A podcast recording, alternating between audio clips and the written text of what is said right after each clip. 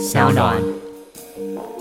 到目前为止，中国的解放军只敢所谓的叫嚣或军演，而没有对台湾有更进一步的动作。很大原因就是美国有台的力量一直在支持着我们。如果今天美国政府宣布吼彻底放弃台湾，中国想要就拿去的话，大概后天中国解放军就来了大家好，欢迎收听今天的人渣文本特辑开讲啊！我是周伟航。哎呀，立院的这个新会期开啦哈，这个第一波是这个常设委员会的赵委选举啊，争执的非常激烈哈。当然，大家看到重点就是所谓蓝白河了哈。这之后会不会对立院的议事造成一些影响哈？值得持续观察了。那当然了哈，我们台湾内部有这个立院的朝野攻防哈。不过最近哈，我们大家也比较关切的美中台三方角力啊。不只是讨论的声音，还有战斗机飞过去的声音了啊，都让大家从睡梦中惊醒了。啊这个大家犹如惊弓之鸟了啊！当然，这是因为中共的战机最近经常跨越海峡中线，大家比较关切的是这个情势啊，是否会一路向上攀升啊？一般人当然不是那么样的懂这个国防外交军事了啊，所以呢，我们今天节目是有来宾哦。那我们今天的来宾呢，是长时间待在国防外交委员会的立法委员基隆区。的蔡世应蔡委员，我们一起来分析最新的局势啦。那我们欢迎蔡委员、周老师，还有空中的好朋友，大家好，我是立法委员蔡世应，非常高兴有这个机会。蔡世应委员呢，长期是在基隆服务啦，哈。那当然哈，绝大多数的听众哈，可能知道蔡委员，但是不知道蔡委员是军人出身。这最早其实做过子职军官啊，是啊，没错。其实小弟以前哈，这个在考博士班，同时也有去准备考子职哈，但是后来先考到博士班了哈，所以。就走博士了啊！不过后来也有去教军校，教了五年了啊，就是对军方有一些互动啊。那当然，蔡委员也是长时间进立院，就长时间在国防外交委员会了。那我们今天会有比较多请教的部分，就是有关于这个啊中美台三方角力啦，最近的军事动作啦，还有一些军购的话，我们可能都会稍微带到了。不过立院的新会期马上开始了哈。那目前就委员所知，可不可以谈一下？就是哎，立院新会期除了这是一个预算会期之外啊，还有哪些是可能朝野攻防的焦点的这个议题？我来跟各位报告一下啊。基本上立法院一年就开两次的会了，一次法定会期是二到五月，一次是九到十二月啊。所以我们可以看得到，像我们这一届立委刚选完二月一号就任之后就开始开会，其实我们开到六月底，然后七月八月又开了一个临时会哈。那通常这两个会期里面，我们通常二月份的那个会期，我们俗称为法案会期；九月这个会期俗称为预算会期。那主要的原因是因为我们国家的总预算哦，必须在十二月三十一号以前审议完毕，然后隔年的政府施政啦，或者公务员的薪水啦，然后甚至像我们讲的政府的水电费等等，能不能付得出来，都要在十二月以前。所以，我们九月份开议之后，当然重点的工作项目就是在预算的审议。但预算审议不是马上进入预算审议的哦，刚开始会有行政院长来立法院做施政报告哦，因为每个会期都要来接诸这半年内国家重要的施政报告。那因为他也卡到预算会期，所以通常九月份的施政报告。我们都会俗称它是明年度的中央政府的施政报告。是，那这个施政报告的过程当中，朝野如果对个别的议题有特别琢磨的话，会另外来要求呃行政院长来做专案报告哈。所以到目前为止，行政院长其实在上个礼拜已经做了一个重要的专案报告，就大家非常清楚了，关于美猪开放，就是三十个月以上的美国牛，以及还有莱克多巴的美国猪的开放的议题，有做专案的一个报告哈。那这个专案报告结束之后，那就由朝野立。委的咨询，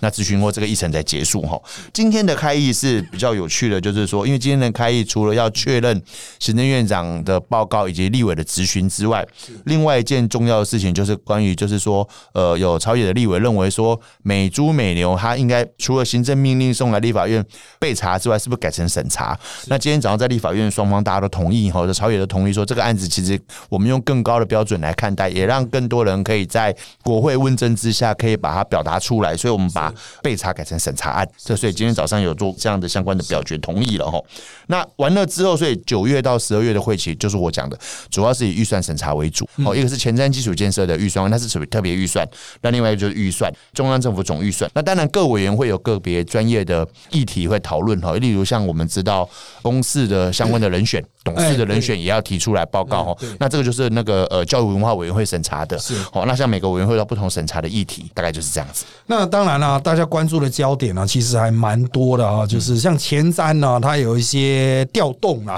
这是特别是交通轨道预算。那这个因为基隆也有自己的交通轨道预算，没错。等下我们会讨论到，对对对，这个也是蛮重要的一个，就是大家会认为形式上啊，到底是应该是怎么样。不过哈，我们还先来谈了哈，这个会期其实它非常特别啊，就是啊，除了预算审查之外，又加了美猪美牛。那当然，大家还在看呢，会不会有一些其他比较特殊的法案？哎。突然被抬出来哈，突然进入实质的攻防。不过在这次开议之前呢，其实像可能引起比较大的，像劳保啊，就稍微有点回缩啊，就是再拉回去，可能还是公定位再开一针，因为大家一般认为这个可能要拖两到三次啊会期才有办法解决了哈。没错，就是实际上它不是一个可以速战速决的项目。那速战速决的项目，它大家会担心会不会又卡到总预算啊？所以怎么样去操作这个意识上啊，当然会有很多技巧。不过国民党这边。可能他们主诉求还是美猪美牛了啊，他们觉得有民意基础嘛，加上想要去捧蒋万安这件事情啊，所以他们在这上面。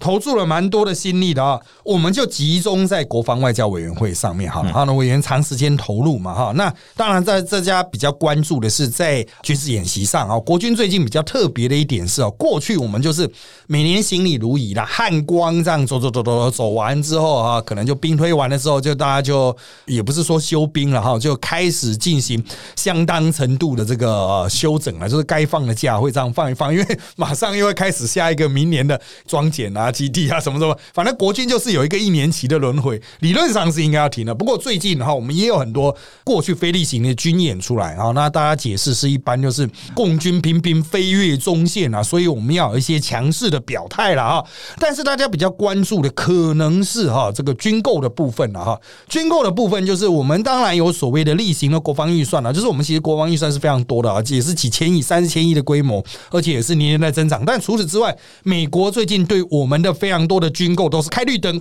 我们就可以买到很多过去想要买，但是呢，可能基于种种美方的考量而买不到的东西。那这一次哈，这个我相信这一次开出来的清单哈，其实绝大多数我们国内啊，很多人问说我们立法院会不会继续开绿灯啊？那当然就要请委员来评估一下啊。我们在这一波传出来要购买的这一些军备里面，委员有没有觉得有什么特别的亮点哦？就是觉得哎，历来在国防外交待了那么久，觉得这个买的是。应该买的是值得的。周老师，你这个问题之前没有跟我讲要问，还突袭了。平常我有在做这个议题是蛮重要的。好，就是说简单来说明一下，我们台湾的国防当然是主要就是陆海空三军了。哦，那当然因为台湾跟中国隔着台湾海峡的关系，所以其实海空军在过去这几年往往是我们投资的一个重点。哦，投资重点里面，我们也看到最大的一笔军购案，各位如果。印象很深刻，就是 F 十六 V，对，好，就是我们现有的 F 十六 AB 的凤展专案升级成 F 十六 V 之外，另外美方卖我们六十六架全新的 F 十六 V 哈。那 F 十六 V 目前在呃空军的飞机战斗机的排名大概就是仅次于 F 三十五的战斗机哈，所以美方自己也有考虑说要再增购 F 十六 V 跟 F 三十五所谓的高低配这样的一个配，所以对台湾来讲，当然这是一个重要的军购。那这个军购在去年的时候已经通过了哈，那当然就是逐年的执行。哈，我要跟各位报告，军购案通过之后，不是今年决定买，然后明年付钱，后年车飞机就来了，不可能哦。通常都是五六年的时间哦。比如说，如果假设我们付了这个预算是一千亿的话，可能一年是两百亿，然后付连续付五年，是是。那他来可能是第三年或第四年开始交机，然后一次交十台、二十台、十台、十台。那除了这个之外，当然我们因应中国对台湾的这样的武力威胁日记的扩大哦。那我首先要说明哦，中国对台湾的武力威胁并不是台湾主动去挑衅的哦。很大的一个原因，其实是因为中国的军事力量的增长。那为什么？因为对中国来讲，它的经济起飞之后，它除了在经济上扮演大国之外，中国其实也意图在军事上面扮演一个大国的角色了。那中国在军事上要扮演大国的角色，它就要摆脱它的陆地军事强权这样的一个概念，它必须要往海上跟空中发展。那它的海上或空中发展要往外飞，不可避免就是往太平洋飞。所以这是为什么中国的军力扩张之后，它在海军跟空军方面投入了很多的军事资源。那当然，首先会面对的就是韩国。日本跟台湾。哦，所以其实呃，面对中国威胁的，除了台湾之外，包括韩国、日本，其实在这几年就开始加强海空军的军事投资。那台湾的海空军军事投资，我们刚刚看到说 F 十六 V 之外，其实我们有几个重要的呃，比如说像有另外一个飞，就是我们的西幺三洞运输机，嗯，它本身也考虑要升级案。好，因为我们的西幺三洞大概有超过三十年了，那这个也是我们跟美方在洽谈的一件事情。那另外就是在我们这个鱼叉陆基型飞弹，对，好，那这个东西大家都听很多哈。那什么叫鱼叉陆基型飞弹？它主要原因就是说它可以机动配置，然后它的攻击就是它的距离大概就在两百多公里到三百公里，也就是说它直接可以跳过台湾海峡，攻击到对岸的目标。那为什么要做这个事情？过去呃，我们其实有向美国表达说要购买这个武器，但过去美国都不同意，因为美国认为这项武器攻击意味太浓厚了，因为这是我们对地攻击嘛，哈，而不是防御攻击。但是在这几年之后，呃，美方认为我们作为先期预先，嗯，或者是反制攻击，在这件事情上也越来越重要。于是当对岸在机场、港口集结的时候，如果可以透过有效的反制行为，可以让这个战争的伤亡降到最低的状况之下，所以美方也同意了台湾采购鱼叉飞弹。那这个部分仍然在讨论当中。那看起来应该是没什么问题哈，这是一个。那另外一个就是我们大家有提到，就是台湾的火炮。哦，当过兵都晓得哈，我们的火炮以前哦，哎大概好像也是炮，哎，我是炮客军官，所以我非常清楚哦。台湾的火炮，如果各位有当过军人或电视上有看过，以前哦就是一台车拖一个火炮，跑啊跑啊跑啊，然后时间到再把这个火炮打开来，再做公式，做完之后火炮才开始射击哦。通常要多少时间？各位，大概半个小时左右。哦，那还要保证这个载火炮的车子中间没有抛锚。是是。按照现代战争来看，爆他们金给旗杆，大概阵地已经被摧毁好几次了哈。所以美方或者其他的国家都开始推动所谓的自走炮，火炮本身可以自己跑的。哦啊，这是为了让它的效益能够更好。那台湾其实也有向美方采购自走炮，但台湾向美方采购的自走都是老一代的，一九七零年、一九八零年的，新一代的自走炮都一直还没有采购。那当然主要原因是因为当时要跟美方采购，美方也认为这个就是把我们缓下来了。那现在的状况之下，美方也觉得台湾在阵地防卫这一地方能够加强，所以也同意要让我们采购自走炮。那这个部分当然还要。我们陆军国防部跟美方做最后的一个确认，哦，除了自走炮之外，另外叫做火箭，叫做 Hermes 火箭，哦，对对，就是俗称海马式火箭。那海马式火箭，我老实讲，其实在马英九执政的时候就一直有向美方提出来了，哈。那海马式火箭它的距离大概也是可以超过两百多公里以上，也就是说它的有效距离可以跨过台湾海峡，或者打到海湾峡边边，哈。那这套武器的好处就是它可以大规模的发射，就是因为我们如果对火箭稍微了解，火箭跟火炮，火炮是单发单发单发。火箭是可能就一次就四十五管或二十管或十管不一定哈，那一次发射可以达到弹幕效果，就是一个区域的效果了哈。那台湾现在有火箭，我们台湾的火箭以前叫攻六火箭，现在叫雷霆两千哈。那它的有效距离大概多少？三十公里、四十公里吧。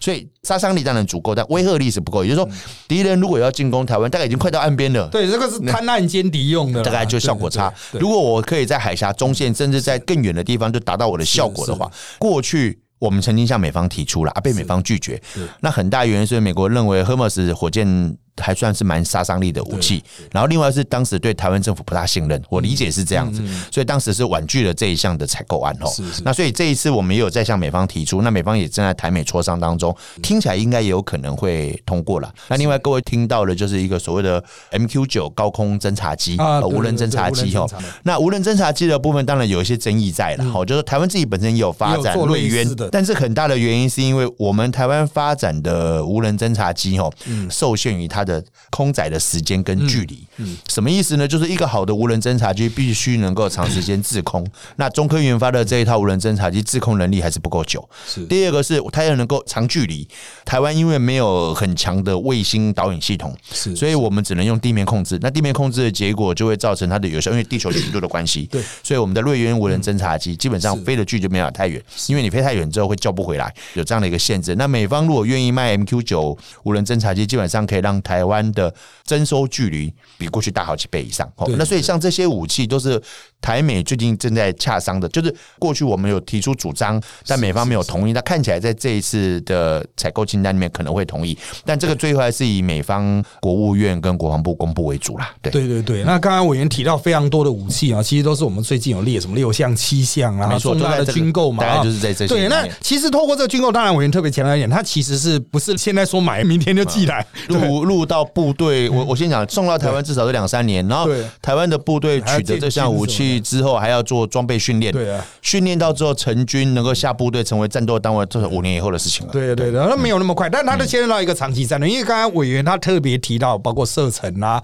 范围啦，哈，过去啊，我想各位在理解台湾军购啊，还有我们一些操作的时候，都会非常强调防御性武器哦，感觉起来就是东西已经来到台湾上空，我们把它打下来，最具代表性可能就是爱国者这样子的啊，那比较近的。但是刚刚委员所讲到了，其实都是台湾的力量再往中国那边伸出去，就像委员刚刚讲的，人家还在集结的时候，我们就可以在某种程度上就先制制敌于他的这个土地之上了哈。所以其实这都牵连到我们现在的态势。有人认为说，哎，两岸的局势是不是越来越堆高啊？那当然，这个堆高是近期的，大家觉得说好像有一些冲突了，但是实际上中共现在赶在所谓海峡中线来回飞来飞去，其实也跟军事力量的这种对峙到底有多少拳头有相关嘛哈。过去啊，很长一段时间呢哈，这台海对峙的前五十年，中共它其实只敢在它的岸边这边飞来飞去啊，因为其实台湾的空军力量啊，或是飞弹力量是比它强的。随着他的两国论时期不断的开始强调现代化军力，他开始往他也中线推，那现在又开始尝试越过中线，实际上他就是哎，接下来他的布局就是不断的要往太平洋，不断的尝试你美国可以守到什么程度？各位可以注意，他都在西南，我们的西南空域绕。其实因为台湾飞过去是比较久的嘛，啊，所以他就觉得这边有他操作的空间，而且别忘了冲绳美军飞过去也是要比较久的哈，所以他就觉得哎，这个地方好像是可以偷鸡摸狗，所以很多事情必须放长期看。我们短期感觉好像是有一些军事对峙了哈，那那个对峙就我们一般专业的观点，感觉似乎是不会再有持续太直接的上升，就算擦枪走火，那也应该都是不小心撞到这样。赵老师，这个问我补充一下是是是就是说我知道有一些人哦，故意在批判现行的政府，说啊，我们是不是故意也买了美方卖武器，是故意好像让两方激起冲突跟对立哈啊是是是？我觉得这种说法是大错特错的哈。呃，为什么在以前？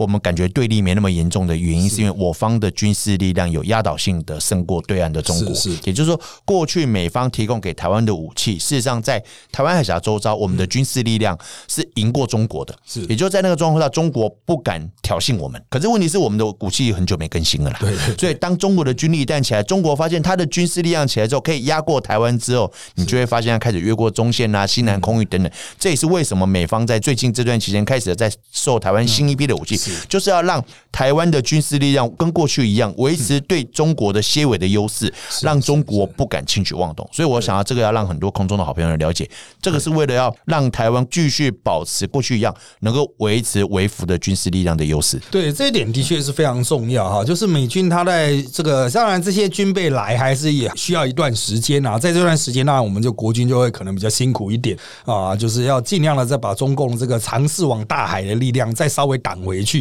因为其实就是生存空间之战了哈。不过像刚才提到这些武器啊，因为有些是美军现役的哈，有些就是甚至啊像刚刚提到那无人机啊，各位可能没有看过真正美军运作啊，之前呢有机会去冲绳的时候，我有稍微去他们的加索纳基地旁边喝个咖啡啊。无人机的使用真的是非常惊人，它的空域上方就无人机在那边反复的一直绕啊。其实哈，这个现代战争的观念跟那真的跟过去差很多哈，相当程度上这些军备都是往下一个阶段啊，你往未来前进，蛮必要的部分了哈。所以倒也不是浪费，只是啊过去太久没有买了，我们有非常长的一段中空期了。好，那当然谈到军事，相对来说就是外交。我们在最近在外交上有非常多进展，包括所谓来访的部分啊，从捷克议长啊，还有美国两次的官员来访啊，这都是值得观察的。还有包括啊，美国驻联合国大使也跟我们的驻纽约的最高的代表哈，有的见面吃饭用餐的机会。那当然还有一些其他的状况丢出来，比如说我们肖美琴驻美代表啊，实际上我们国内的之前就是大使了哦，所以他把他的推特改成大使啊，倒也没有什么太值得特意去争执的部分。不过今天大家也看到了哈，我们谢长廷代表他也被称为大使哈，就是日本的特定媒体啊，也是在欢迎事上哈，就特别直接就标大使。像这类型的动作，虽然有些不是直接来自于官方的肯定，它可能是来自于民间的，或者是我们在某种获得默许的状况下啊，就进行了这样操作。那不知道委员就外交国防外交委员会长期这样观察下来，你认为我们近期的不要讲今年，就是最最近这半年来的这些外交上的进展哈，你认为它是一个可以持续发展下去的态势吗？还是说，哎，我们是不是已经达到了某种，比如说老共忍受的临界点了呢？嗯，我现在说明一下哦，从一九七零年代开始，台湾雪崩式的断交以后，哈，那台湾外交处境带就日益的困难，所以当时我们在许多驻外的单位都是变成代表处。最早那个名称更奇怪，还有什么远东贸易中心，没有人看得懂的名称哦。然后在最近这几年，我们陆陆续续把它改成台北经济贸易文化代表处，或者有些地方改成更好的，改成台湾代表处。哈，那这些代表处改过来之后，当然我们的抬头刚开始都还是写代表而已啦。哦，为什么？因为是担心驻在国不同意，他的不同意其实很多，包括你的国旗只能放在室内，有些国家甚至连我们室内放国旗他也不同意，否则他就威胁说我让你连这个办事处都要关闭等等。哦，那事实上从二零一二年开始，马英九任年的时候，外交部就通令做一个新的规定，他们认为说，为了要有效的提升我们外交人员对外的一个努力啦，哦，我们就是要求对内都全部改成大使，然后对外就看状况，就说如果能够称大使就称大使啊，不行至少要称到处长或代表。所以其实，在我们许多的国家关系很好的国家，我老实讲，呃，有些的名片也许呃还是写代表，可是有些名片就写大使，那甚至是说有一些驻在国跟我们的。代表大使在谈的时候，就我们非邦交国，他也都会称我们的代表为大使，是。哦，因为这是一个尊重，就如同说今天有许多国家的驻台代表，我们也称呼他为大使。对，我像有时候我遇到有一些像英国啦、法国、德国的驻台法国代表哦，比如说 来这边节目，对对对，我们我们是尊重他，为什么？我们因为如果叫他叫主任或者叫做处长，其实是不大尊重。好，那你如果称呼他为大使，他其实还蛮高兴的，因为事实上他就是代表国家的嘛。哦，所以说虽然没有真正的外交关系，可是上这也代表着国际。关系过去的那种文字的叙述有点模糊化了哦，就是说，尤其是台湾创造了这样一种实质交往的模式之后，我举个例子啊，这些国家驻台单位都是外交官任命的，哦，像我们最近这几个像。驻荷兰、驻法国这几个国家派来台湾的人，他的前一任也就是别的国家的大使啊。对，所以事实上对他来讲就是大使轮调，只是今天可能到菲律宾，明天可能到台湾，所以对他来讲都是这样的意义。是是。那同样道理，我们有些派驻在海外的大使轮调，有些也是邦交国或者是非邦交国。嗯，所以我认为这个是我们在做全面的外交努力的过程当中。其他的驻在国给予我们的相对的回应跟尊重了，所以我觉得就这件事情来看，其实代表着说我们在这些国家至少赢得了那些驻在国对我们的尊重。我们看到了驻日大使哈谢长廷去他们的电视台就直接还我们大使，对，这就代表对我们的尊重。他们认为我们就是个。台湾驻日本的大使啊，是那包括我们的这个肖美琴哈，他们外国人称呼他为大使等等，其实这就代表我们长期的外交真的很辛苦，也很努力。那这样当然让我们跟驻在国的关系越来越好，我觉得这是个好事。对，那当然了啊，发展啊，这个有些人认为可能是川普最近的积极动作啊，他的选举急了，所以他的动作很大。当然，国内也有讨论，就说哎，外交的这种扩展好像快速升级啊，会不会有点太急？国内也有认为说，哎，我们要不要从长记忆交往还是应该回归务实层面啊，比如说回归经贸商谈啊，就像美国那边有人喊刹车哦，就是说哎不要冲太快哈，这个来的话就是要谈就谈一些具体东西，不单纯是来敬个礼啊、见个面这样子哈。所以像这类型的外交操作，当然呢，我们台湾比较相对比较被动，因为国际形势我们是小国哈，其实可以操作的空间比较没那么大了哈。但重点就是在于说，很多人认为哈，美国接下来可能换一任总统之后，台湾的空间可能又会在相当程度上受到限缩啊，比如说，如果是拜登胜选的话，或者是川普赢了，他不急了，他搞不好也会出现所谓的倒退，他就觉得哎，没关系，反正再去跟中国尝试重修就好。那就国际整体的格局来看，不知道委员你认为接下来台湾呢会保持现在的节奏，继续往外啊，有更多的来访互访，然后交往哈，或者是访美的层级上升，或者是？哎，可能出现某种程度稍微又在和缓，大家又比较回归现实的状况。我首先要先说哈，就我们台湾的一个国会议员，我的看法，当然台湾不是任何人的棋子然后，但是台美关系就是非常重要一件事情哈。台湾到目前为止，呃，我有这个机会坐在这边上周老师的这样的广播节目，或者是大家现在可以上班上学，很高兴。很大的原因就是美国一直在支持台湾呐。如果今天美国政府宣布哦彻底放弃台湾，中国想要就拿去的话，大概后天中国解放军就。就来了，嗯嗯搞不好今天晚上就来了也不一定。为什么？居然美国都已经发表放弃台湾的言论的话，那当然觉得他完全不会客气哦。所以到目前为止，中国的解放军只敢所谓的叫嚣或军演，而没有对台湾有更进一步的动作，很大原因就是美国有台的力量一直在支持着我们，即便我们在一九七五年台美断交之后，仍然维持这样的一个态势，然后，所以不论是谁当总统，美国谁当总统，对台湾来讲。继续跟美国的关系深化是我们的重要目标。那其实我觉得，就过去这段时间这个来看哦，呃，我方对于美国的外交工作，其实已经摆脱过去那种急救章式的做法了啦。它其实是从国会来扎根，以及从他们的地方来扎根，就是国会扎根、地方扎根，以及行政部门长期建立友好的关系，因为这才不至于造成一个人突然就有暴冲的政治外交策略的一个状况哈。那为什么要这样讲的原因，就是说，像过往各位如果知道，一九七五年或者一九七零年台湾退出联合国或者台美断交，其实那时候都是非常突然的事情。为什么？那时候就是我们的外交政策。长期只重视一两个人，或者是当不同人执政的时候，你就马上跟他没有关联性了，所以就产生出锤的状况哦。所以我觉得这段期间在我们台美的外交关系其实是打下扎实的基础了。美国的两大党，现在共和党当然川普，那民主党是拜登。可不要忘了，其实民主党之前的大会党代表大会才刚开过而已，其实也通过了对台湾非常友好的决议，有台决议。如果你看完这个台决，你会觉得好像台湾跟美国民主党政府已经建立外交关系了。为什么？因为他的他的写的内容对台湾非常的好哦，也是写着跟台湾更加发展更密切的关系，也协助台湾的外交空间等等的哈，也告诉了中国政府说民主党是支持台湾的。好，所以我认为就这个状况来讲，我相信不论在今年十一月的选举结果为何。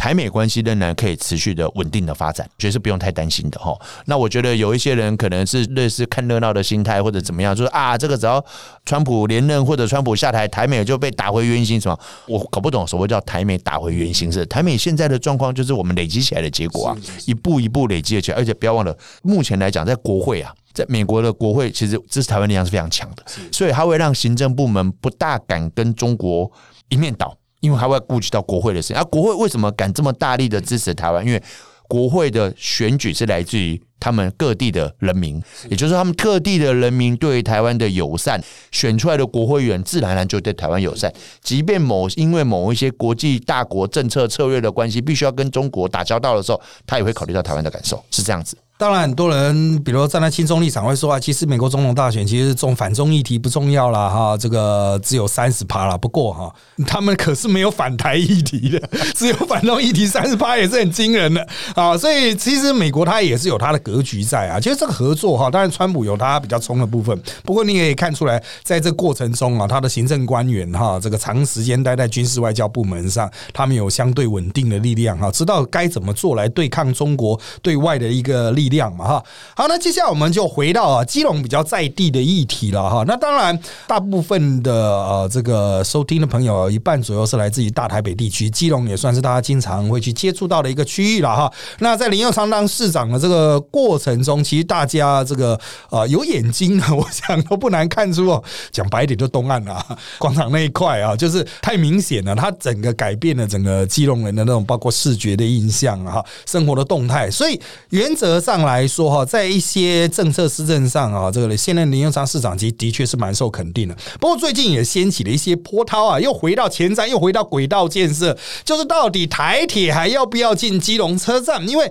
基隆就是有这个路廊的问题啊，就轨道的空间大小大概就是这样。那如果是这个台铁不进，那你就是用轻轨。那轻轨到底是要怎么走？因为有些人听了轻轨就不太爽了，他要的是捷运呐哈。那大家还有就讲说，那不然坐城际火车像。讲了很多名词，但的重点是啊，资源还有它的路廊空间哦，甚至还有大家想说，就是要不要在这个轻轨之外，另外还要再去拉一条，比如走细直的捷运这样拉过来。当然了，讲到这个问题啊，那个蔡委员在地的委员呢，还是比较清楚，可不可以请委员大概说明一下，现在这一个状况到底发展的整个格局是怎么样？哦，谢谢周老师，听起来就很复杂，对，非常的复杂，太多要素。我首先这样说哈，其实整个大台北都会区的。的发展过程当中，基隆作为一个省辖市，也是大台北都会区的一员哦。其实长期以来就认为基隆必须要跟大台北捷运网能够融合在一起啦。吼，所以从公元两千年开始，其实历任的市长都在编列相关的预算做捷运的先期规划。吼，然后我记得二零零八年、二零一二年、二零二四历次的选举市长的选举里面。国民党呢就向基隆市民保证说，这个捷运一定要来，一定要来，一定要来。那证明但是一次又一次的跳票、跳票、跳票了。那其实捷运来为什么跳票？哈的很大的原因是因为地方政府的负担的能力不够的关系啦。就说你现在我们看到现在的捷运正在新建，哈，台北、新北、台中、高雄，连台南都盖不大起来，哈。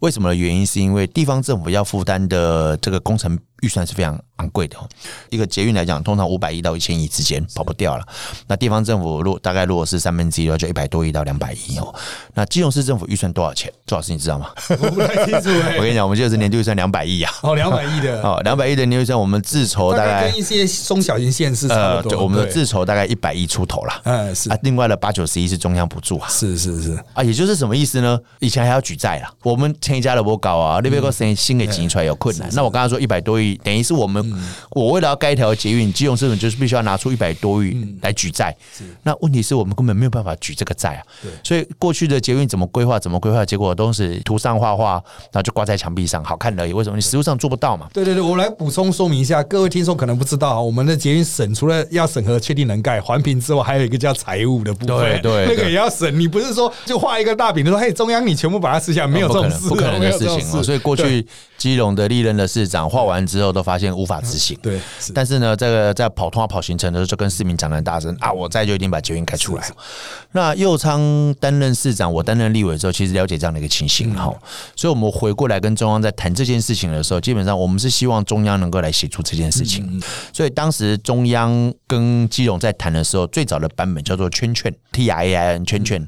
那所谓的圈圈计划，基本上就是优化现行的基隆到台北的火铁路的优化计划，那所以那个版本叫圈圈计划哈啊，因为在这个基隆到台北中间有个第三轨，过去使用率偏低，嗯，那当然主要的原因是因为呃我们在两千年的时候盖了捷运第三轨，但那个方案盖一半就没有再继续做下去的关系，所以要活用第三轨计划，那就当时就有个想法说，哎，把那一条轨道拿来做圈圈专轨。嗯，然后呢，它跟台铁因为是一样的轨道幅度，就是窄轨的。哦，在这个状况之下，未来火车就是圈圈跟台铁的火车能够相通，也不会影响到。然后就把这条路线拉出来，作为南港到基隆这一段的增加的一条专线的铁路。是那个预算多少钱？大概八十亿左右。是那中央觉得说啊，居然在台铁的基础上八十亿，中央觉得出得起。是好，于是就。定了这个版本，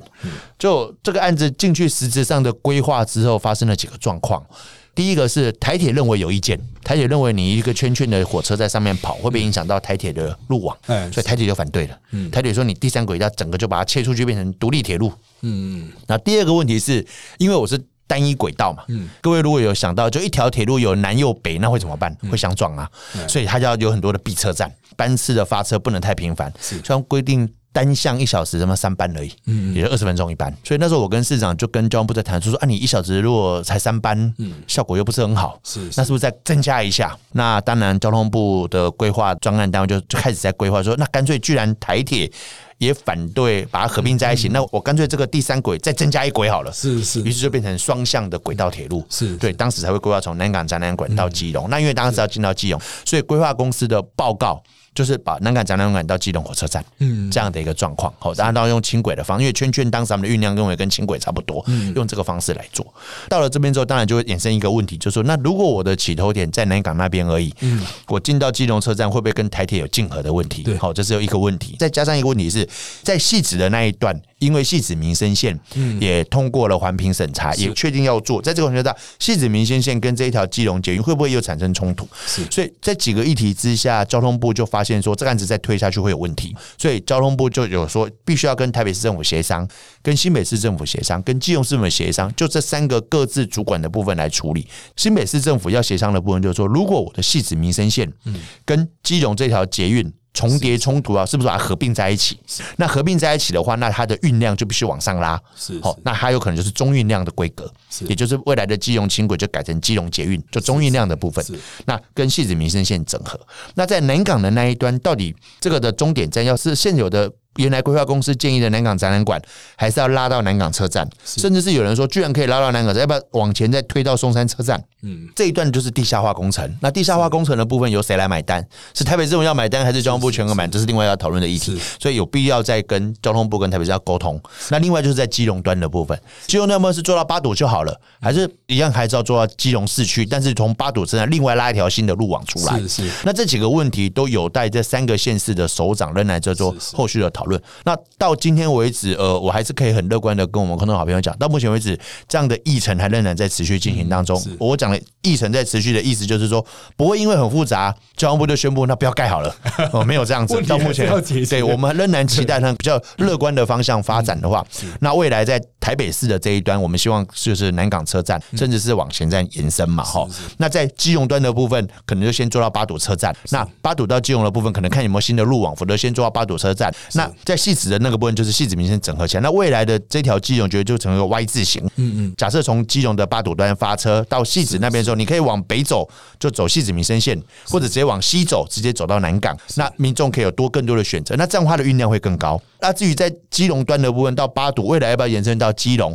就看运量以及使用者习惯再来做讨论。这样的状况之下，目前交通部正在跟几个单位正在沟通，在协商哦。那我想这只是乐观版本，那也有可能还是有许多不同的意见等等。那我相信在最近这几个月，应该这个沟通的结果会出来。因为对于规划公司来讲，他必须要等这几个单位都协调完毕之后，规划才能后续再做下去，不然也屌一列收窄。对，哦，所以我觉得最大的问题是在这里。对，那的确啊，其实捷运是绝大多数人不太知道它。新建上啊，会有很多限制啊，哈，就是除了环保这个，大家可能一般人有眼睛都看得到，那财务啦，还有工程技术难度啦，哈，这个工程技术难度不是说，哎，你不是已经有挖了吗？就继续再挖，那不是你想挖就可以挖得起来。有时候它的路廊啊、路幅啊都已经盖满了，然后或者是你不知道底下有一条河，或者你不知道它底下有一个沟渠，它已经经全部都是水泥结构，它不可能穿过去。所以实际上哈，这个就是要各单位不断的协调，而且它的成本问题也非常的高啊。大家不要觉得说。好像就能地下化就能地下化，其实你去翻开任何一本轨道工程的课本，他一开始跟你讲，盖平面的成本是一，盖高架就是三，往地下挖就是十。没错，请你要认知这个钱的差异。所以很多人讲轻轨我不要，那个是一啦，稍微做个高架就是三啦，你再往下挖个洞的话就是十了。这个钱可不是说啊，你说八十亿啊，没关系，这追加那一追加都变八百亿了。其实 现在的状况，按照我刚才版本出来，他们估出来至少有五百亿以上。对对对。那我老实讲，这就是我比较担心的地方，就是说，因为中央就是轨道建设发展预算，它毕竟有它的一个极限性啊。对。那政府到底愿不愿意花这么多钱做这一条，还是最后就不做了？那这个部分当然仍然是持续在沟通的一件事情。那我们当然希望政府的效益投入，嗯，跟未来的民众搭乘能够成正比嘛。投入民众不搭乘就没有意义的投入，对。或者说政府因为投入太低了，造成搭乘习惯不方便，那就是一个投资的失败嘛。哈。对。所以我们希望整体的投资跟最后未来的搭乘营运能够产生一个正向的发展。对，像包括像路廊的选择，是不是要选新的路廊，经过比较多人的地方，以提供更多人的那个相关的服务？其实这个都是蛮专业的东西了哈。有时候也不是你爽或不爽啊，就是这个钱投下去，它真的能够创造，甚至是你现在人绝大多数人还看不到、还没有想到的部分，它能够把它创造出来，其实才是轨道建设真正必要的地方。当然了。我个人以我过去的经验，我认为不可能不做任何改变，因为基隆的这个轨道运输真的是已经有点老旧，它的旧的这个服务的系统已经到了极限，的确需要某种程度去调整，不然基隆人几乎所有人从小到大都会有共同回忆，就是往台北塞的这个过程啊，简直就是人神共愤啊！台铁也不准时，然后塞车又塞到爆，这个问题是一定要去。我可以讲一下台铁的问题哈，是当然这过程当中，我听到有一些版本说啊，我要花这么多钱，为什么不要把台铁效益提升就好哈。那其实台铁的效益提升，就台铁局来讲，是他认为效益提升最好方式就是把金融到八堵这一段的盲肠线割掉了。嗯嗯，为什么？因为就台铁来讲，他认为推动环岛铁路网是他的工作目标，对，所以他不喜欢在这个轨道过程当中有一条外插出去的，是。因为对他来讲，他的他的吊车的问题，吊车编配很困难。对，我举个简单的道理跟各位说一下啊，我们现在有基隆站发车的火车，那因为基隆站没有后端土地，所以它的发车必须要从七堵开一台空车，跑到基隆车站，再从基隆站发车，再往南跑。那于是就会发现，你七堵发一台空车，就把原来可能北上的列车占掉一个时间表了。是，然后到了那边。之后，他从基隆站发生往来的时候，可能又把花东线过来的火车又占掉一个时刻表。是是哦，最后大家就会发现，为什么台铁的这个火车常常不准时？很大原因就是他在做这样的一个调度。吊车，对对，啊，加上因为台铁的轨道系统已经很老旧了，是所以他要就是全面更新。那可是因为这全面更新有它的困难在，就是说我全面更新在就跟做新的差不多。现在他只能就部分补一下，那边补一下，这边补一下的结果，就会发现台铁的部分的地方感觉好一点，部分地方还是很糟糕哦。对对对所以这也是很大的原因。就台铁来讲，它一直有它一个很大的困难，没办法做全面更新的地方在这里。对对对，我想哈、大家还是实际搭一次你就知道了，它现在已经切削到离旁边两边都已经很近了，然后上面又有东西，嗯下面又有东西，真的科学是有极限的，它 没办法凭空穿越异次元了，好不好？好，那当然了，因为时间关系，我们最后收缩在一个议题吧，哈，因为很快啊，大家现在已经在吵台北市长是谁选啊，大家也会关心啊，各区啊是不是已经有安排出一些机人人选，像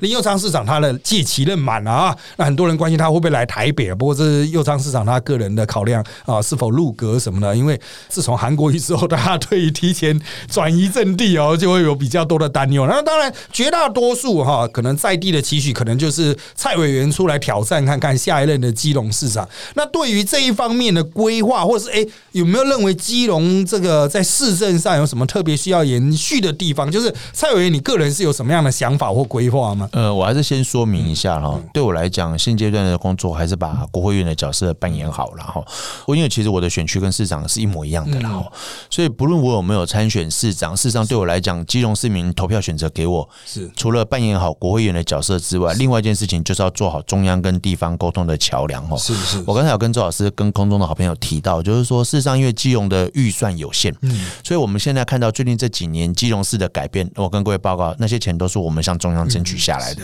所以我常常要做的一件事情，就是要跟市长常常沟通。市长说他的第一重点争取什么预算，我第二天就要去找那个部会首长，跟他好好的谈一谈，希望他把它列为优先争取的预算目标，让我们基隆市政府在执行过程当中能够顺利，而不会被 delay 被延宕吼。所以这几年我想跟市长是蛮合作无间的，那也让我们基隆市的城市满意度、城市光荣感节节的上升。那我作为一个基隆市的市民，我也非常高兴过过去这几年来为我们基隆中央向中央争取的预算投入在基隆之后，让市民能够真正的有感哦。那所以这也是我跟过去几任基隆的立委最大不一样的地方，就是我们实质上争取下来的预算，让基隆市民能够感觉得到哦。是那像前两天我还跟市长特别再去看一下军港迁移的进度，那目前都还蛮顺利的哈。那或者我们推动了大基隆历史场景计划，甚至在前阵子的过月落有看到新闻，会发现，在基隆的和平岛挖掘出重要的历史遗迹哎对对叫做圣萨尔瓦多，还有教堂的等等哦，那个代表基隆是一个文化古城呐，哦，